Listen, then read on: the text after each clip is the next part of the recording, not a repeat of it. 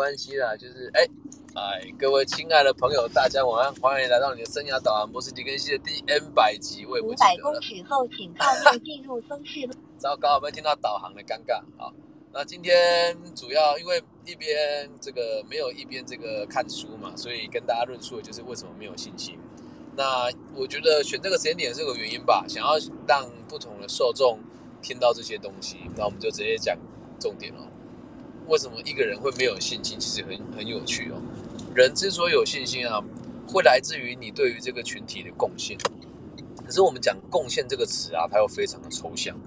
对，你要讲说，哎、你对社会有什么贡献，你是讲不出来的。那我今天在监狱里面哦，在授课的时候，我想到一一一一个导有个学生就问我说：“老师，像我们这样子的人对社会有贡献吗？你觉得这样子我还有办法对我自己有信心吗？”他问的这个问题，其实我觉得后劲很强。然后我就跟他说啊，我说其实啊，我们每个人存在这个社会上啊都已经有他的价值在。他说也都不体谅我，这样我要怎么样告诉别人？哎，我要怎么样认定自己是有价值的呢？我说你现在没有写信的对象？他说有。我说那写信的对象爱你吗？他说我不确定。我说那他如果不确定的话，干嘛跟你写信呢？每一个人的存在啊，都一定会有某个人挂念着你，不可能完全没有。只是这个挂念的方式，有的人比较深，有的人比较浅。就反比说你现在哦，你就想个做法，这是我今天下午跟他们的回答。如果你死了，谁会来你的告别式？对，每个人都可以去想啊。我也想，今天我在想问的时候，我也在想，如果我死了，谁会来我的告别式？假设我今天就这样子离开这个世界，有哪些人会来我的告别式？那会来的人，就代表你对他是有价值的，而这个价值不一定是非得要你对他有什么实质的意义或帮助，只需要他认为你的存在对他有价值，这样子就足够了。所以为什么没有信心呢？我们先用从最消极的做法来，就是因为你不理解这个世界上有哪些人挂念。那接下来进阶一点的说，我们要对这个社会共同体有贡献的话，你不妨去想一件事哦。我们讲所谓的成功人士啊，都是与什么有关？说穿了都是金钱跟权力。那为什么一般人会说有金钱跟有权力的人就叫做成功人士呢？还有这些人为什么会坚持要得到金钱跟权力，也都有他的道理跟逻辑在。换个方式说，今天在东市高工的时候，孩子们就问我，他说：“老师，你爱钱吗？”我说：“他妈的超爱啊，谁不爱钱？”然后他就问我说：“那你赚钱为了什么？”哎，我就换问他们了。说：“那你们赚钱为了什么呢？”有一个脑袋很清楚的女孩，她跟我说：“我赚钱是为了把别人按在地上摩擦。”然后全班就哄堂大笑。其实，在我们现实社会里面啊，很多人哦，一开始赚钱的目的啊，都是为了让别人不要看不起你，又或者是希望得到某些人的尊重跟尊敬。而有趣的事情是，为什么大部分人都会对有钱有权的人产生敬畏之心呢？其实道理是相当简单的。某种程度上，你在跟这些人相处的时候，你会认为对方有可能帮助你，所以你就会跟他走得接近一些。那如果今天你跟有钱有权的人相处，而他却不帮助你呢？你还会跟他当朋友吗？肯定不会。所以这一些追求权力跟金钱的朋友的目的也只有一个，只是他们自己可能不自觉，就是希望自己对这个社、对这个社会还有这个世界有多一点贡献。只要是收入还可以的人都能够听懂我在说什么。但是大多大多数人呢，因为我们在台湾的这个社会啊，收入的高低哦，其实很难评断。呃，比如说吧，一年哦，如果你赚一百万，算多吗？有的人认为还不错，有的人认为可能一百不算多。但是在于某些人的心态当中哦，他觉得一百万已经很够花了。那我怎么会讲一个词叫一百万哦？如果你今天在乡下的地方生活，年收入一百万，你生活很好过。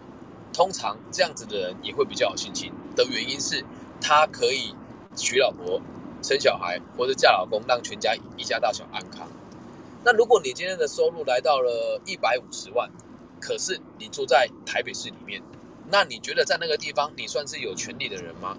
恐怕不算了，而且还有可能你在这个社区里面你是收入最低的。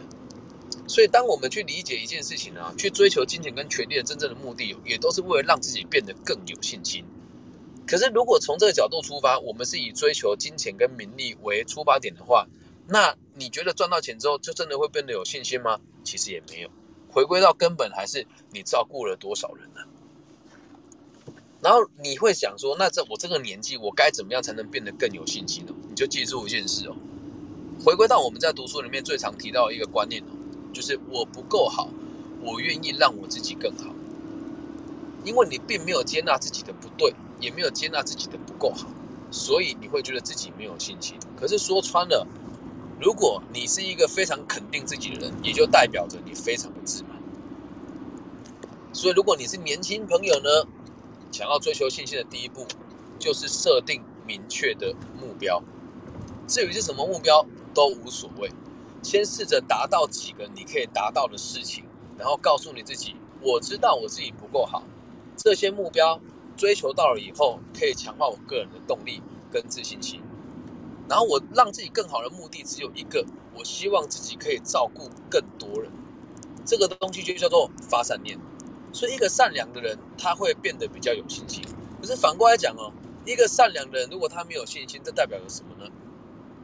一个善良的人对自己没有信心，这代表了什么呢？烂好人，又或者是懦弱，又或者是懦弱。所以，你个人认知哦，得非常的明确。我们对别人好，不求回报，对，这个是一种善良。但是，如果是你觉得你不付出，别人就不理你，这个就叫做怯懦。所以很多人都说日行一善，你就会变得更有信心。其实不是这么说的。你要告诉自己，我是来协助别人的，而且我可以选择我要不要协助别人。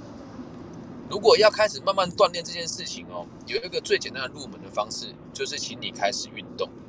为什么没有信心的原因，是因为你感觉不到你的这个社会有价值。那社会很现实啊，颜值高的人比较有人理，还是颜值低的人比较有人理？当然是颜值高的嘛。那身材较好的人比较有人有人愿意投注眼光在你身上，还是身材比较瘦弱或是过度肥胖的人形象比较好？肯定就是颜值高一点或者身材好一点的这群朋友。那为什么你不先从这个地方开始追求起呢？让自己变得好看一点，有很困难吗？所以，我们刚刚已经提到了，没有信心的原因，是因为你认为自己没有能力向这个世界贡献。一句话来讲，就是这么简单。那我们现在论述要怎么样让自己变得更有自信？其实方法很简单，而且啊，只要你愿意做，一天只需要两个小时或是一个小时，你就可以解决这个问题了。那我们现在，如果你有这个需求的朋友呢，就请你把纸笔拿起来，你可以去执行啊。执行了以后，如果没有用也无所谓，因为你尝试过了。只浪费你几天的几个小时，但是如果你知道了这个逻辑，而你却不去做的话，那我必须得说非常可惜，因为你有机会接触到可以进步的事情，而你却没有做。那你会说啊，这个算进步吗？嗯，退个八百步回来说吧，如果你比昨天的自己强一点点，那就是最好的进步了呀。那希望大家可以用我这套方式来建构自己的基础的自信心。你要记住一件事哦，有自信的目的也是有一个。为什么人要有自信呢？不是为了让人家喜欢你哦，而是为了让你有能力去帮助更多人，就会变成一个正向的循环。我不认为我没有能力帮助这个社会，这是第一个认知。再第二个认知是我愿意协助，所以在我协助的过程当中，我理解到自己对这个共同体是有帮助的，因此我变得有自信。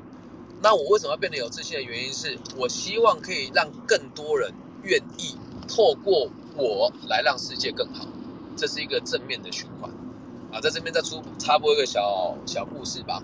昨天晚上我在台中市的那个青年之家发展中心，在里面的这个所谓的这个个人咨询的时候，来了四个小女生，有一个人就问我：这么多人都找你解决问题，为什么？哎，有趣喽！因为他问我靠什么赚钱嘛，也确实是解决人家的问题嘛。有些是做咨询，有些是帮人家桥接这个供应商的买卖。他说：“为什么这么多人偏偏就只选你啊？”我当时听到这个问题的时候，脑子闪过很多画面哦。一般的老师一定会说：“哦，因为人脉，或者是哦，因为他信任我，又或者是这个，因为我自己是这个个人品牌形象做得很好。”我是说，回归到一个根本哦。就是他们相信我可以解决他们所有的问题，而且他们在协助他们在我协助他们的过程当中，其实本质上并不是我，并不是他们接受我的协助，而是他们给我机会来解决问题。而多数人看到这个成效之后，他也会愿意用这样子的心态跟我互动。我去帮助别人的目的只有一个，希望更多人看到有效的帮助是什么样子，然后让更多人去过他想过的生活。这是我发自内心的话。我昨天没有回答出来，我还不知道为什么我要这么认真协助每一个人。就像今天我从桃园的监狱出来，只有两个小时的时间，我得赶到东市，我肯定塞车的。那为什么我愿意做？因为我知道，如果今天我少跑了这一趟，就少了几个人看到一个更好的可能性。也就因此哦，人家就会说：那你怎么知道你自己对别人有帮助呢？因为我对自己有自信心。我变得有信心的目的是因为我希望我自己能够相信自己对这个世界有贡献，我才能够真的去帮助别人。好，那我们从最入门的方式，一个一个的把步骤分享给大家。如果你愿意去做的话，你就会发现要变得有自信，真的一点都不难。好，第一件事情就是先开始有良好的作息习惯。唉。这个事情哦，说真的，为了 Clubhouse，我最近都很晚睡。现在也有想要做调整，可是我想了想嘛，想不到更好的方式，所以我只好继续进行哦。那什么叫良好的作息习惯呢？你一个礼拜至少要有三天是早睡早起的。有人会说，早睡早起跟自信有什么关系吗？心灵平衡，你就变得更有自信。你要是晚睡哦，会有几个状况发生哦。一就是水肿，二就是代谢不好，然后其次三呢，就是你很难。你很难有这个健康的身体跟精神去应对所有的问题哦，所以第一件事情就是把作息先给调整好了。那我觉得现代人嘛，本来就很难把作息调整的很好，也不要求你每天早睡早起，一个礼拜只要三天就足够了。一般上班族也一样啊，大家上班也都不会真的那么早起来，也不会真的那么早睡了。所以第一件事情就是早睡早起。然后这个早睡的那一天呢，因为要你睡前不划手机，我觉得也很不人道。所以呢，这三天不划手机，其他时间你可以放心的划你的手机。一个礼拜至少三天睡觉前不划手机，包含听 Clubhouse 的乐色节目。哎，听我的节目就另当别论了啊。OK 了，开玩笑啊。睡前不划手机，那几点叫早睡呢？十二点睡，我觉得就算早睡了。对，十二点以前睡就算早睡了。那你早睡早起这三天呢？你该做哪些事哦？我们讲早起的这件事情哦，正常来讲就是六点到七点之间起床就叫早起。如果你的工作习惯是允许的，你就可以试试看在早起的时候去运动。那如果你的工作习惯不允许呢？早起的时候啊，你可以帮我做几件事情。第一件事情就是很有仪式感的吃一顿早餐。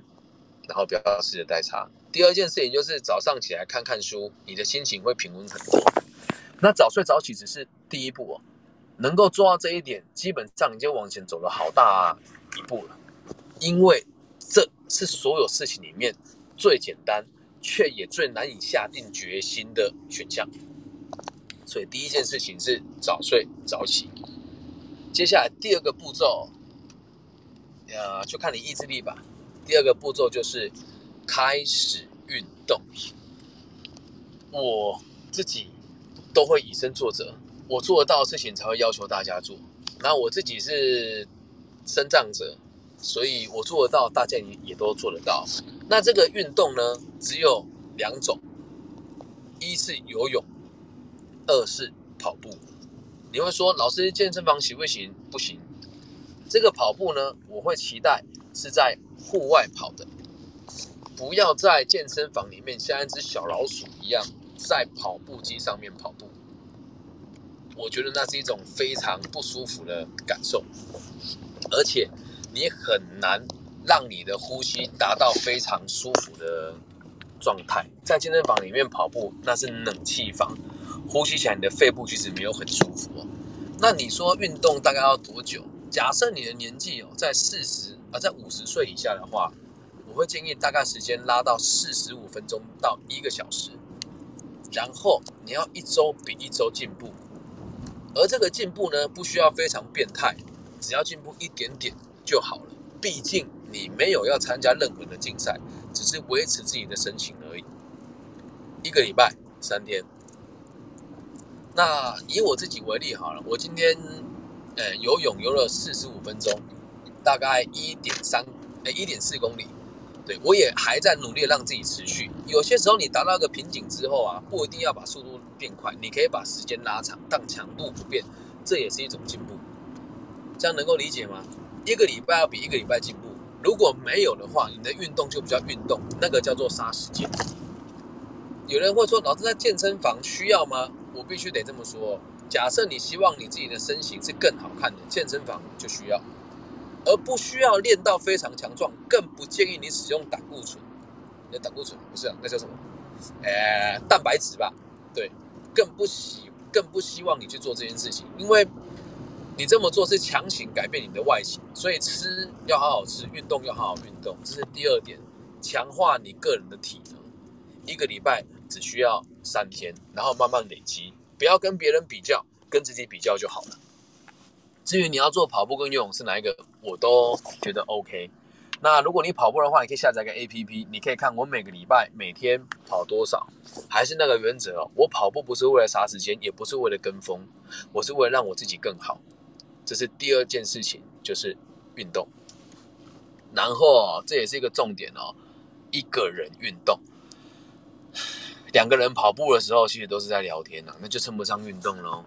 然后一个人运动的时候，你可以去想，我这几天还有哪些事情没有完成，还有哪些事我想要去做，趁这个时候跟自己好好对话一下。OK，好，那再看到往下一个方方法哦，运动以后呢，你会慢慢的让自己的作息。越来越稳定，睡觉时间也会越来越，哎，睡觉也会越来越沉稳。很多人很难睡觉的原因是因为焦虑。那运动会分泌多巴胺，那接下来这个就是从多巴胺再开始，我看到下一件事情哦。多巴胺是什么东西呢？我不是专家啦，但是我必须得讲，那是我的感受。多巴胺是一种让你感觉到快乐的东西，说穿了，它就是一种合法的毒品，是你身体自己会释放出来的。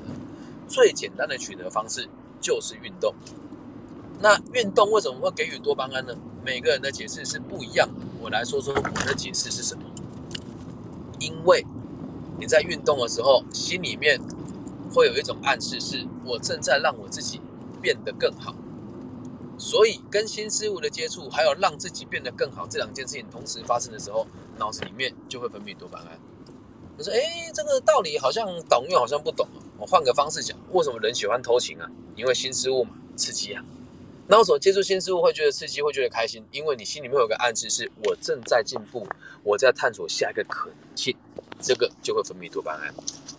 那在这个分泌多巴胺除了运动之外，还有一个方式呢，可以让你很快速的做到一个正向的循环，就是开始阅读跟学习。”学习有机会，我们再特别录一集跟大家说。我们先从阅读开始讲好了。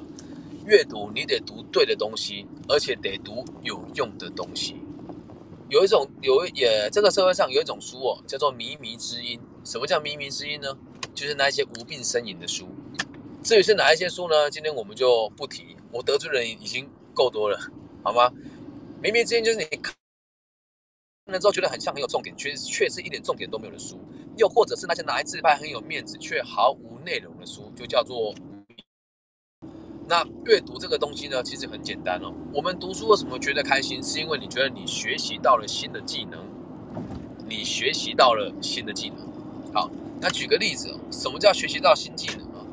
我们每个人是活在这个世界上，都是为了融入这个社会。那我们每个人学的技能也都不一样。如果你现在是上班族，或者是已经在工作的朋友呢，你的技能就是你现在吃饭的工具。如果你是学生哦，念到你的最后的中端学历，通常都是应付技术。大学也是分科的，那高职呢也是分科的，五专呢其实也都是分科的。这样能够理解吗？那在阅读的过程当中，怎么样才能够让你感觉到学习到东西呢？我们先概率的说明一下，让大家理解为什么要学习哦。面对新事物的时候啊。我不知道有没有人这种感受了，学习使我快乐，哈，学书啊快乐啊，那这种感受是什么？跟大家分享。你对一件事情未知，学习了以后，你就有能力去解决更多的问题。那阅读呢，必须得是有目的性的。为什么？没有目的性的阅读，那就看小说就好了。那有目的性的阅读要读哪些书呢？我先讲一下人们的共必修，不管在哪个科系，这个都是需要学习的。第一个就是商科。第二个就是对自己的认可，在大学的分类里面呢，通常都是会被被放在这个所谓的通识教育，而通识教育却是往往最不被大家重视。那现在我在跟大家分享读书的方法还有逻辑，大概的提过，我没有办法讲到很细，因为时间很有限。我们一开始初期的读书啊，就记得要大量的阅读。什么叫大量的阅读啊？你得读很多书才会知道什么书是好的，而这个好的书呢，并不代表是。客观的决定，而是你自己主观的认知。这个好的书，只要你认为自己看看的是有帮，对，老师蛋姐蛋姐，你刚刚不是有讲嘛？有些乐色的书不要看。那如果觉得乐色的书是好的书，那怎么办呢？代表你看的书不够多，代表你看的书不够多。所以，当你有海量的阅读能力的时候呢，你就会发现，其实每个人都是有能力判定什么的什么样子的书籍比较适合你观看。那书籍这个东西哦。就是会涉及到所谓的意识流，哎，我先说哦，这是我自己的认知哦。如果讲的不对，大家就是可以在自己上网看一看相关的资讯了。意识流，你在读书的时候会分成三层，第一层是作者在创作的时候的感受，第二层是书里面的这些角色的感受，而第三层就是你在阅读的时候的感受。就像你现在在听我说话也是一样。毕竟这个是两个人互相互动嘛，所以我们的意识流就只有两层：一是我说话的，二是你接收的。这就是所谓的意识流，找到最符合你的方式，并不是每一个人都能够接受我说话的方法。就像现在我们的听众人数其实也不多，但是这都很正常。你本来就可以去挑选，你有大量读书的能力之后，你才会有办法找到一个你想学习的专业的技能。好，第一个读书的第一个阶段就叫专精。什么叫专精呢？就是有能力一个专精的技能哦，不一定从读书学来的哈。我们先讲学习的方式哦，读书只是一个方法。我第一个专精的技能是主持节目。当我学会它之后，你就会发现一件事哦，你要开始习惯读书，专精一个技能以后，你才有办法做资讯。哎，你要先大量阅读之后，才会进到第二个阶段，叫做专精。大量阅读，这是第一个阶段。第二阶段就是专精嘛。那专精了之后，你就会发现，你专精一门技术以后，你就能够了解到所有的技术跟所有的学问都是大体上差不多的。什么叫差不多？层次，能够你能够理解学习的层次，这是第二个阶段。我来用另外方式解释哦。我们讲层次，如果讲阅读，我觉得大家很难理解。我们讲对于一件事情的看法的层次好了。我的工作是生涯顾问，现在用这个身份跟大家互动，所以在我的工作里面，最低阶的人的想法就是我讲课，然后收钱，结束之后回家。下个阶段会变成是我讲课收钱，然后对这些人有帮助，我再回家。第三个阶段会是我讲课，然后收钱。问这些同学的问题之后，回家继续学习，然后赚到更多的讲师费。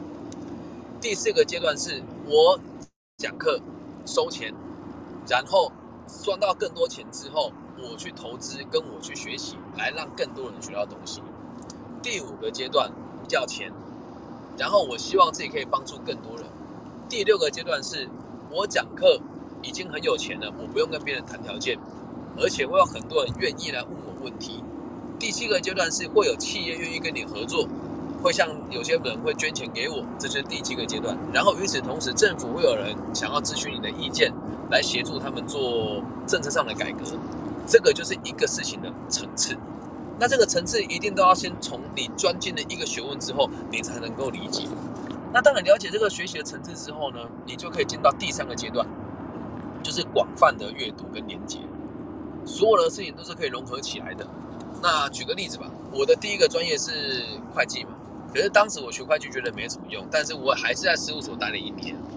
然后有了这个概念之后，我换了过了很多份工作，到现在我做的是生涯顾问的工作嘛。那以他来讲，他怎么做每个学问的连结呢？我现在解释给大家听哦。等你阅读跟学习到一个阶段以后啊，你会发现哦，所有东西都是万目的也只有一个，会回归到我们今天的根本，就是你学的所有的知识都是为了让这个世界更好。那以我生涯规划的角度出发，我一开始是想要让很多人知道我，所以我很认真的学习演讲。在我认真学习演讲之后，我发现一件事情哦，演讲看起来好像是口语表达，但实际上就是一场心理战。所以我就开始学习一些基础的心理学嘛。那学习了这个东西之后，邀约开始变多了。可是嘞，我不知道怎么跟长官打交道，对于政府的这个立场，还有他这个行政的组织架构截然不知。所以我就开始去学习理解政府的架构有哪一些。我们的政府有分成地方的跟中央的，然后有这个所谓的外派单位跟外包单位。了解完一轮之后，我继续讲课。在这个讲课的同时，开始会有地方政府的这个就业服务站，他们会邀请我去帮这些学生跟这个失业的民众做辅导。那一开始也是一样，只有讲课啊。后来发现哦，哎，没有人像我这么无聊，会在讲课前的两天打开地方的夹报，或者是用一零四人力银行查他们现在最近的就业状况，打电话去给这个厂商，然后跟他讲我即将去什么地方进行这个演讲。如果可以的话，你的职缺假设真实存在，到时候现场我协助你媒合。对，那这个动作有了之后，就发现，哎，我又打开另外一个市场，因为会有很多人力需求之后，他就会来找我。那有人力需求找我的时候，我就开始去理解啊，那企业的人力资源管理是怎么一回事呢？后来才发现我已经学完了，因为我在宝城的时候做的就是 HR，所有的学问都是连接起来的。那现在我学的是行销，对，就像我现在在 Clubhouse 开这个节目，某种程度上来讲，就在行销我自己。所以所有的学问都是可以融通起来的嘛，这个叫做怎么讲斜杠嘛，真正的斜杠。所以你在阅读的时候，你要记得一件事，我们要学习的就是把你所有东西都连接起来。那你说啊，只讲个阅读讲那么深干嘛？记住一件事哦，人如果带着目的学习，会有效率很多。但是一个人如果抱着没有目的的学习，那就只是要做杀时间而已。这样能够明白吗？所以阅读的习惯该怎么建立起哦？先建议大家不要挑书读，先大量的阅读。读了之后，不管你有没有感觉，试着把你的心得写下来。写下来哦，不是要你说什么跟人家发表，没有，而是你自己看一看，你学的东西到底有没有用。我常常会在这边批评说谁的书没有用啊，什么垃圾啊等等的。但我必须得老实跟大家讲哦，是真的，我认真看过了，我才有能力去评断人家。而这个评断只做主观的意思哦，搞不好有些人不觉得这样子做不对，但你也不能勉强别人接受你的看法。就很像今天你听了我的频道，你还是去看了那些乐色的书，我也会觉得没有什么不好，因为那是你认为对你有用的东西，所以我也不勉强大家这么武断的接受我的说法。好，这是第三件事情，就是阅读。那再详细的讲它具体的阅阅读方式哦，一天只要半个小时到一个小时就够了。所以如果你真的对阅读非常不喜欢，你就可以追踪我，我会讲东西给你们听。基本上跟阅读也没什么两样，那是因为今天我，诶没有带书回家，所以就用这样子的方式跟大家分享。平常在带的这些读书会哦，都是一边看着书本的内容，一边阐述了里面的文字，再加入我个人的评断，在阅读起来就会轻松很多。我相信这里有几位朋友已经很习惯这样子的做法，而且也有可能你会做笔记，对，那这个就是阅读的习惯。读完了之后，你把它整理下来，一天只要读半个小时到一个小时就好了。如果你听我的节目的话呢，你也可以是把笔记写下来。写下来之后，你要练习跟别人阐述你学到了什么，然后以让第三个人来评断你学的东西有没有用。很有可能他认为这是没用的东西哦，但也无所谓啊，起码你尽力了嘛。OK，这是第三件事情，叫做阅读。然后再来哦，第四件事情哦。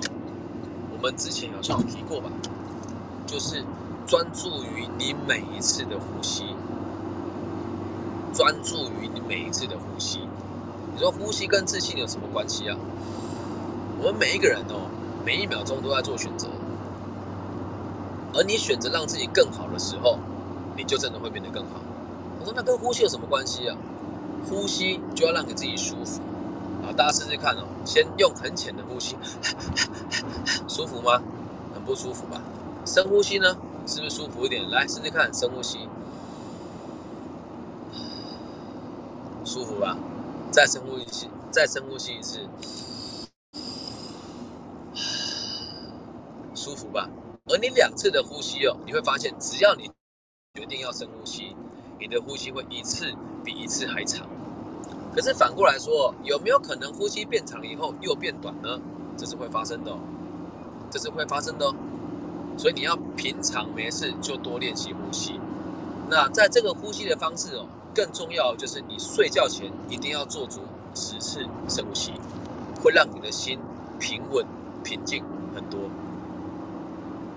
深呼吸也会给你一种暗示哦，在这种很好的抚慰，告诉你不用急，不用担心，你现在很安全，你不需要紧张。这就是为什么要深呼吸的原因之一，也能够安抚你自己。这样了解了吗？好，现在有四件事了嘛？那再往下一件事情是什么呢？就是所谓的日行一善。你刚刚不是说，哎，日行一善没有用吗？来，先听清楚，看我们怎么解释哦。所谓的日行一善呢，是每天做一件对你的生活有帮助的事。我们刚才已经讲了嘛，运动跟阅读都是有帮助的事嘛，深呼吸也是嘛。但如果你在你的学习成果里面写下深呼吸，我认为就没什么太大的作用了。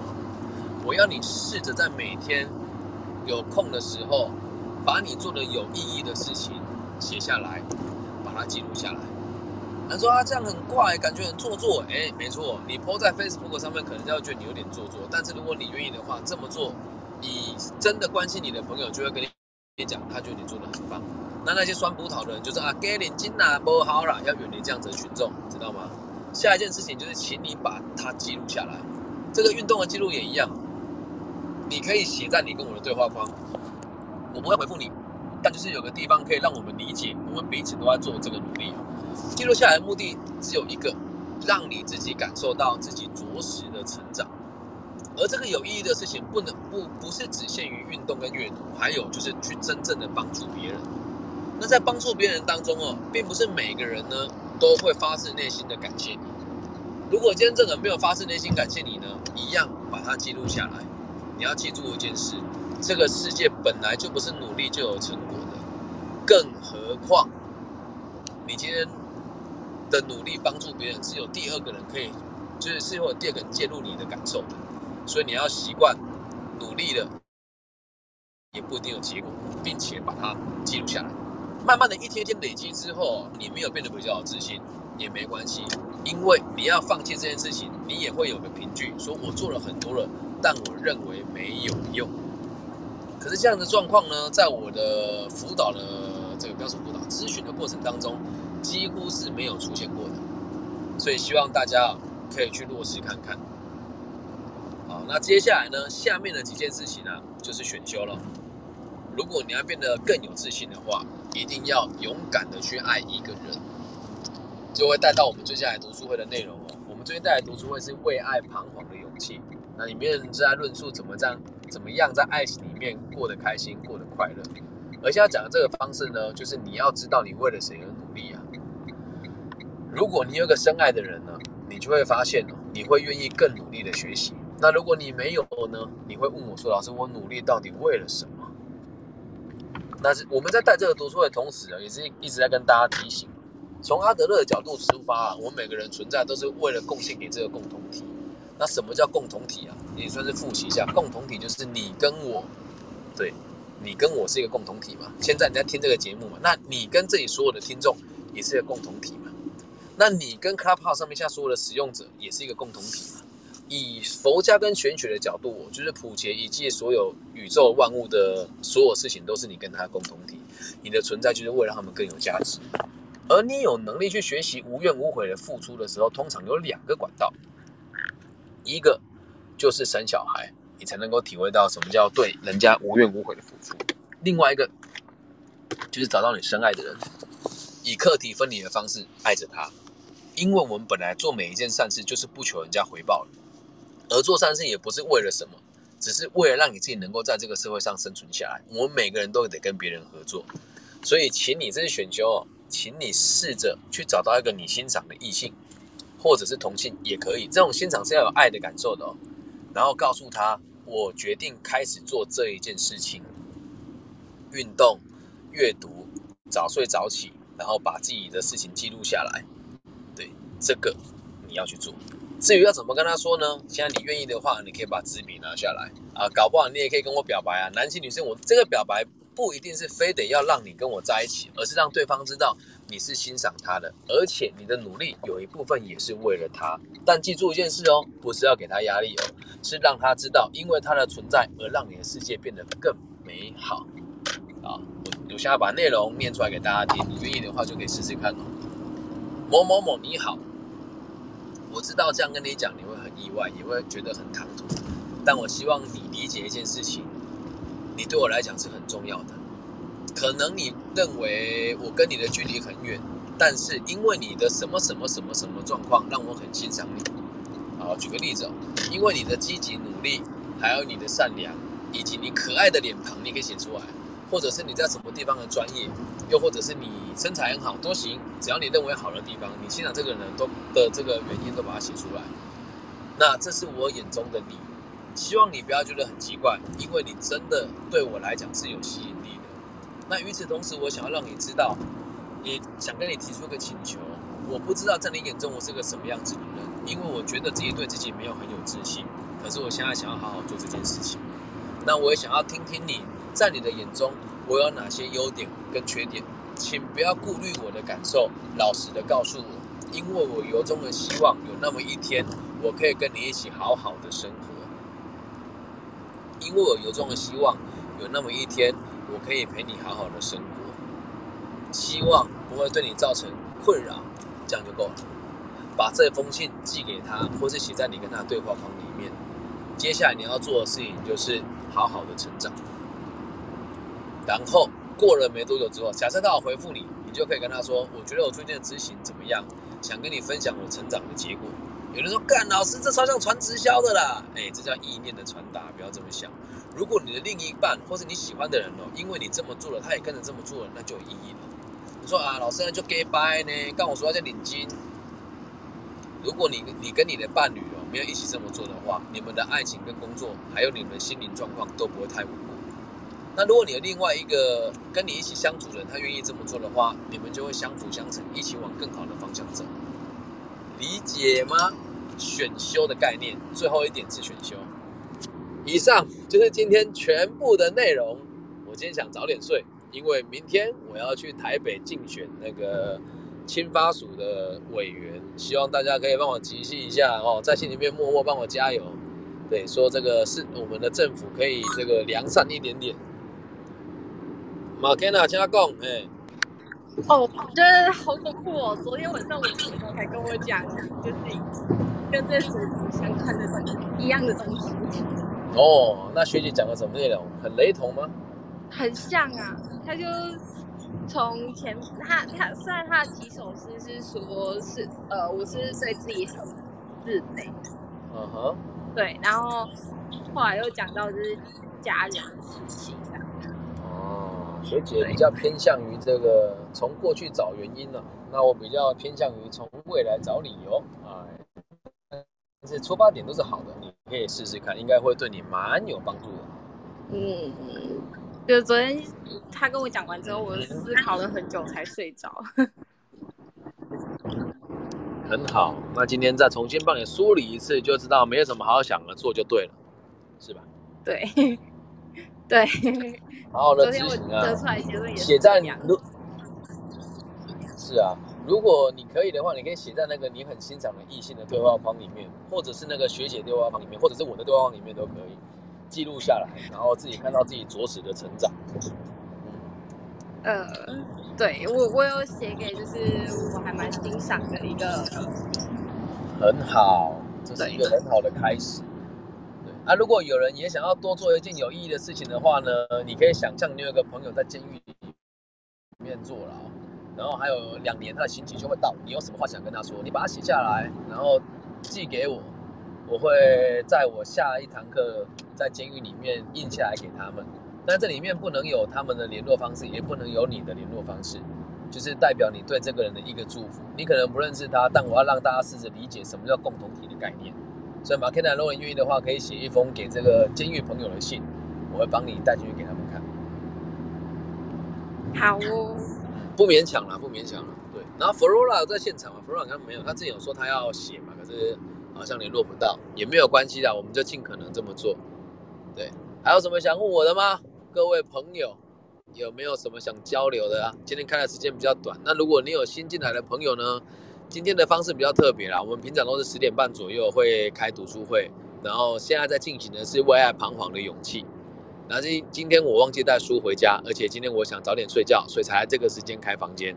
但也是希望可以吸引各种不同的受众，学习到更多不一样的观点。大家有什么问题要问的吗？我还有三分钟就要关掉了哦。边老师很久不见。哟，What's up？这久无看，加入 What's up？呀，哎，刚才 I 我听 miss 到 you 你，so 啊。我还说 miss you 吗？哎，我只是觉得刚才你讲的很好笑，因为刚才你讲的一个重点是，你很强调个人运动，所以我我就觉得，我就举个手上来跟你聊一个这个话题，什么是个人运动啊？有有什么多人运动的的的 好，我先讲一下这个，哎，这个这个问题很好。对，为什么要讲个人运动？多人运动就是要两个人以上就要多人运动，所以有两个人就会有竞争关系，对吧？我们运动多数都是有竞争关系的嘛。那如果有竞争关系的话，那就不叫运动，那就是游戏。那单人的运动就只有你一个人去进行，而且可以非常的知道你做完了之后对你肯定是有帮助的，而不是的成分没有，这就所谓的单人运动。这样了解吗，Janus？对，我其实其实你讲那个多巴胺的话，是我男性跟女性的分别，就是那个睾酮素嘛。男性的话是比较喜欢那种挑战性的东西吧，我就比较有竞技性的那种运动，不是说那种单人的运动，所以我是这样觉得了。原来如此，但是男性跟女性也都一样，就是这个多巴胺对他们的帮助都是有，而确实男性会越运动越有雄性激素，而、女性也是一样啊。所以看到某些女性有胡子跟有脚毛，通常她们运动能力也是比较强一些些的。对，很好，谢谢 Janus 的分享。哎，谢谢谢谢。不会不会，大家有没有什么想说的啊？没有的话，我们今天节目就只做到这边而已哦。啊，有录音下来吗？有吗？有吗？有吗？啊，好谢谢谢谢谢谢云倩同学，你可以先把录音关掉，好。啊，那其他同学，对对对，不用结尾啦，结尾就是就是这样，就是大家要把它记录下来，要好好吃饭，好好睡觉，然后好好运动，好好阅读，然后把它记录下来。最好再找一个你深爱的人，告诉他你正在努力，不是要给他压力，而是因为他的存在，你会更努力啊。这个结尾做的还可以吧？呵，各位前面搞礼拜不？没有，我们就要把房间关掉了哦，我还没吃晚餐呢，超累的啊。然后我要很。